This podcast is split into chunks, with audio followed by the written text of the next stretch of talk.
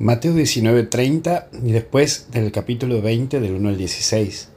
A su tiempo todo llega. Y lo primero que vemos es el propietario, es ver que Dios tiene interés de conseguirte, de darte una tarea, una labor, de salvarte. Vos tenés que saber que estás en este mundo para algo y para alguien. El buen Dios sale de una u otra manera a encontrarte, porque quiere ofrecerte algo que le dé fundamento a tu vida por eso date esa oportunidad de trabajar para Él y, con Él. Pero también está esto de los primeros. Que tu vida no pase solo por interés. Vos tenés mucho por darlo y las pagas de Dios son a su debido tiempo. No seas un calculador de la vida y no andes mezquinando tu vida a aquellos que pueden generarte mucho. Vos siempre estate abierto a lo que Dios puede proponerte.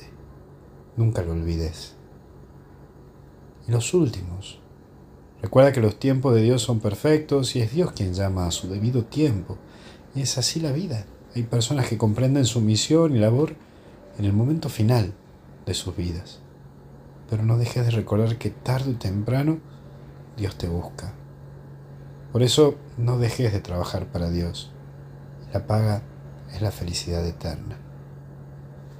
Que Dios te bendiga, te acompañe, te proteja en el nombre del Padre, del Hijo y del Espíritu Santo. Amén.